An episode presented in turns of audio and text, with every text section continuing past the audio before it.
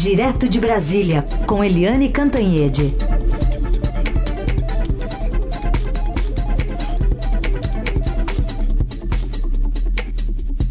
Oi, Eliane, bom dia. Bom dia, Raíssa e Carolina, ouvintes. Oi, Eliane, uh, bom dia. Foi uma madrugada intensa, gente, uma madrugada intensa. Uh, ontem também foi um dia intenso na Câmara dos Deputados e o próprio presidente da Câmara, o, o, Arthur Lira, tinha brincado com os repórteres: olha, se preparem, porque vocês vão trabalhar muito ainda essa noite. E realmente a votação dos precatórios, como o Heisen já antecipou na chamada do programa, é, varou a madrugada e foi uma votação muito, muito, muito é, tensa, porque eram precisos 308 votos para aprovação e o governo e o Arthur Lira conseguiram 312, ou seja, a PEC passou por quatro votos apenas quatro votos. E nisso a oposição foi essencial, porque o PDT, por exemplo, deu 15 votos para a PEC, uma PEC que vem chamada não PEC dos precatórios, mas sim PEC da reeleição do Bolsonaro. A PEC da reeleição do Bolsonaro teve aí 15 votos do PDT. E é por isso que o Heisen já avisa, né? O, a reação do Ciro Gomes, que é candidato do partido, foi bastante dura, dizendo que está suspendendo a candidatura dele à presidência da República. É, o fato é que o Arthur Lira pegou esse touro à unha e foi ele que negociou com os vários nichos da Câmara dos Deputados, inclusive é, negociando direto com governadores. Ele negociou, por exemplo, puxar as dívidas do Fundef, que é o fundo do, da educação, né, para frente da lista de solução é, e criando aí o pagamento em três parcelas, uma por ano, a primeira 40%, depois 30% e mais 30%. Então, com isso, ele ganhou apoio de algumas bancadas puxadas pelos governadores e do próprio PDT, que tem a educação como assim uma das suas metas, uma das suas bandeiras. O fato é que essa PEC, a justificativa dela é dar dinheiro, é conseguir recursos para o Auxílio Brasil, né, que substitui o Bolsa Família, mas não é só isso, né? Nesses 91,6 bilhões cabe de tudo um pouco, é, desoneração da folha, é, emenda parlamentar, emenda do relator, emenda partidária e, e enfim, você tem aí várias, várias frentes, inclusive para cobrir a inflação né, a inflação que bagunça o orçamento. O fato é que é uma vitória do governo, porque o presidente Bolsonaro só pensa na reeleição e ele só olhava essa PEC como forma de ter dinheiro para os 400 reais é, do, do novo Bolsa Família, com aquele detalhe, que não é detalhe, né, gente? É que os 400 reais valem unicamente para o ano eleitoral. Acabou a eleição de 2022, acabou a verba para é, essa ampliação para os 40, 400 reais. Ou seja, é a PEC da reeleição e é triste que o PDT tenha apoiado, parte do PSDB, parte do MDB e vai por aí afora. Nessas horas, os interesses comezinhos é, são, é, ultrapassam o interesse maior, né, que é quem vem aí em 2023. E aí, né, Eliane, ficou essa diferença de quatro votos, não deve ser aprovado, levado à segunda votação, os destaques ainda essa semana, semana que vem, né? Semana que vem para dar tempo de consolidar esses votos uhum. e também consolidar ah, como isso vai decantar no Senado, porque depois das duas votações Sim. na Câmara, são necessárias duas votações no Senado. E não, então é a história. A guerra continua, Carolina. Bom, no Senado, o presidente Rodrigo Pacheco anunciou um mutirão para garantir sabatinas de indicados, indicados a cargos estratégicos como o Supremo. Queria que você falasse um pouquinho também sobre eh, essa mira voltada também para Davi Alcolumbre. É, isso aí, na verdade, na verdade, né, é, é igual a história da PEC. A PEC tem um monte de frentes, mas o que interessa mesmo ali para o governo é garantir os 400 reais e a reeleição do Bolsonaro. E lá no, no Senado, o Rodrigo Pacheco é, convocou um mutirão para sabatinas de indicados ao Supremo, indicados às agências reguladoras, às embaixadas, ao Conselho Nacional do Ministério Público, ao Conselho Nacional de Justiça, que é o CNJ, tudo parado, está tudo parado. Mas no fundo, no fundo, o alvo do Rodrigo Pacheco era a sabatina do André Mendonça para o Supremo.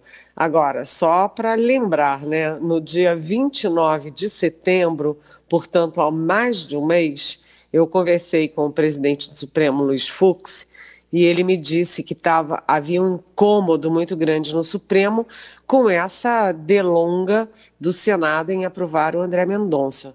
Porque, com essa situação, em vez de ter 11 votos, o Supremo trabalha com 10, com um risco enorme de uh, empate. Pois eu conversei com ele antes, um pouquinho antes do almoço, e naquele mesmo dia deu um empate num julgamento envolvendo André Moura, ex-ministro e julgado na condição de prefeito.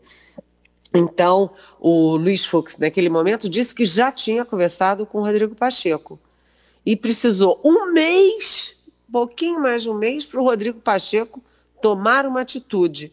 E mais, esse mutirão não vai ser amanhã, depois, semana que vem, vai ser só no dia é, 30 de novembro, 1 e 2 de dezembro. Daqui a mais um mês. Ou seja, é demorado esse negócio. E o Rodrigo Pacheco, ele explicou é, que é porque tem um feriado no dia 15 da proclamação da República e porque tem o um encontro é, interparlamentar em Madrid e aí vai um monte de gente, não dá para votar. Ah, peraí, né, gente? Não dá, né? Tem um feriadinho no meio da semana e aí para a semana inteira. Isso é justificativa? O fato é o seguinte: é, o Supremo está é, tá trabalhando com risco sempre, né, toda hora, de empate. O próprio, o próprio julgamento do André Moura está em suspenso, está no limbo, até vir o novo ministro. É de lascar, né? Uhum. E, aliás, é, sobre ainda essa PEC dos precatórios, são 49 votos também lá no, no Senado para ela passar, se ela chegar lá, né, Helene? Então, três quintos também, né? Três quintos também. Três, três quintos também. Vamos acompanhar tudo. E como disse a Eliane, pelo jeito não é um mutirão, é um multirão. Né? Demora. Análise política direto de Brasília com Eliane Cantanhede. Estamos no dia 4 de novembro, Eliane, e já tem muita movimentação do, de candidatos e partidos, a chamada terceira via. Tem muita movimentação, gente chegando ao Brasil até, né, Helene? É, exatamente. A gente, como previsto, novembro está sendo o mês que deflagra definitivamente as eleições presidenciais de 2022. E aí a gente tem a chegada do Sérgio Moro ao Brasil, não precisa dizer, né? O ex-juiz, ex-ministro da Justiça, enfim, a Brasília. Ele está chegando a Brasília, já livre dos compromissos com a empresa de, de consultoria com a qual ele, na qual ele estava trabalhando. E ele já chega aqui sentindo a barra aí do que é, do que, que é a política, porque ele já chegou no aeroporto de Brasília, é, enfrentando ali algumas vaias, algumas vaias que vêm do grupo à esquerda, do grupo petista. Então não é fácil. Além disso, ele também enfrenta reações dentro do Podemos, que é o partido dele, onde há gente que foi alvo é, da Lava Jato. Enfim, política é difícil, você tem que ter é, casca dura para aguentar o tranco. Mas Uh, o fato é o seguinte: uh, Sérgio Moro está na eleição de 2022. Mesmo que não seja como candidato a presidente, há aí um plano B como candidato ao Senado.